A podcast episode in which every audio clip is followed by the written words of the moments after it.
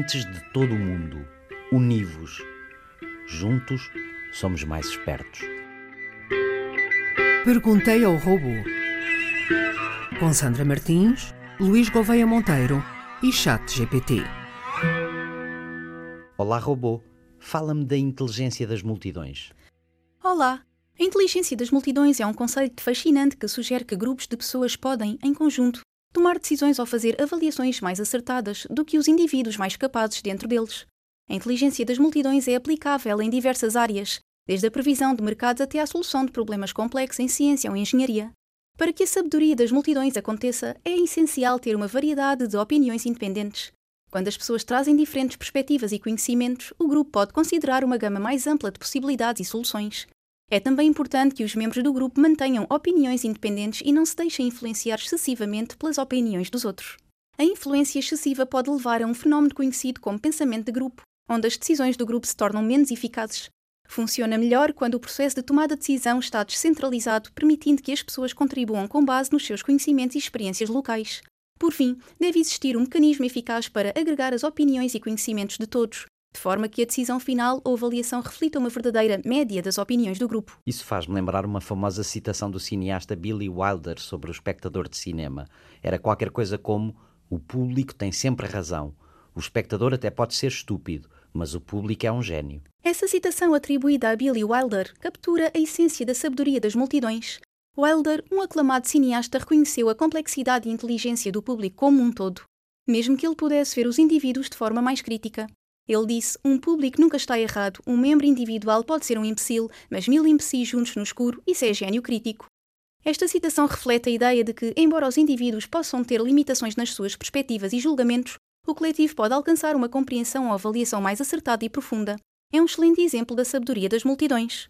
No contexto do cinema, isso significa que, enquanto um único espectador pode não apreciar totalmente todos os aspectos de um filme, o público em geral pode reconhecer a sua qualidade, profundidade e significado também reflete a importância de considerar o feedback coletivo. No caso do cinema, as reações do público podem fornecer insights valiosos que nem sempre são aparentes para os críticos ou mesmo para os criadores do filme.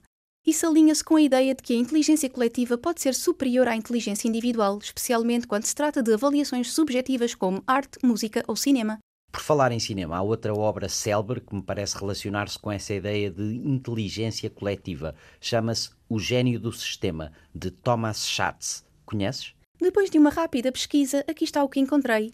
Sim, O Gênio do Sistema de Thomas Schatz é uma obra reconhecida que explora a era de ouro de Hollywood, desde os anos 1920 até ao surgimento da televisão no final dos anos 1940.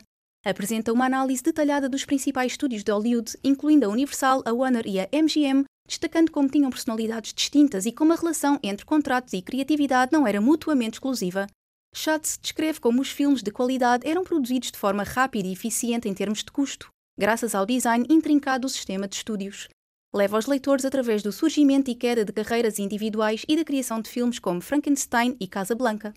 O livro desmente o mito persistente de que empresários e produtores sufocavam o talento artístico, revelando, em vez disso, o gênio de um sistema baseado na colaboração e no conflito. É frequentemente citado como um estudo fundamental da era dos estúdios em Hollywood, alternando significativamente a nossa percepção de como Hollywood funcionava naquela época, Oferece uma narrativa vívida e sensível das batalhas criativas passadas em Hollywood e um guia implícito para o futuro. Pois o cinema é um exemplo clássico de criação artística coletiva. Por abundante que seja o gênio do seu autor, há sempre um esforço coletivo. Mas será mesmo possível industriar o gênio, criar uma máquina que o repita para sempre? Não achas, robô, que há variáveis selvagens como o talento e a inspiração do indivíduo?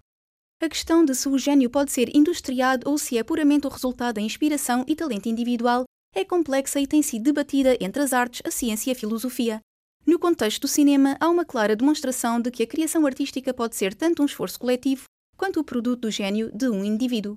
É uma arte intrinsecamente colaborativa. Pode haver uma visão singular de um realizador ou guionista, mas essa visão é atingida através da colaboração de muitas pessoas, atores, diretores de fotografia, designers de produção, compositores, editores, etc. Cada um desses colaboradores traz o seu próprio talento e criatividade para o projeto, influenciando o resultado final. E sugere que o gênio de um filme não é apenas o produto do talento de um indivíduo, mas sim da alquimia de muitos talentos trabalhando juntos. Já tínhamos falado em episódios anteriores da importância do processo. Tudo é processo. Nós não escolhemos resultados, escolhemos processos. Tal como discutido em O Gênio do Sistema, os estúdios de cinema da era de ouro de Hollywood tinham um método quase industrial de produção de filmes. Eles operavam sob a crença de que o processo criativo poderia ser sistematizado para produzir consistentemente filmes de alta qualidade. Embora esta abordagem tenha tido os seus críticos, ela também produziu muitas obras-primas. Isso indica que uma abordagem mais estruturada e coletiva para a criação artística pode ser bem sucedida. O gênio é frequentemente associado à inspiração, a um momento eureka que parece vir do nada. No entanto, muitos artistas e criadores relatam que o gênio muitas vezes surge do trabalho árduo, da experimentação e do processo contínuo de tentativa e erro. Isto sugere que o gênio pode ser alimentado e desenvolvido ao longo do tempo e não apenas uma questão de talento inato. Contudo, embora a colaboração seja crucial, não podemos negar o papel da visão individual na criação artística. Realizadores como Hitchcock, Akira Kurosawa e Tarantino, por exemplo, são conhecidos pelas suas visões únicas e pelos seus estilos distintos. Isso sugere que, embora o gênio possa ser alimentado por um esforço coletivo, ainda há um elemento de talento individual e visão única que é difícil de replicar ou industrializar. A criação artística, especialmente no meio como o do cinema, é um processo complexo que beneficia tanto do talento individual quanto do esforço coletivo. Obrigado, robô, mas não fiquei completamente convencido acerca da inteligência das multidões. Elas às vezes são turbas. Falamos disso para a semana. Perguntei ao robô.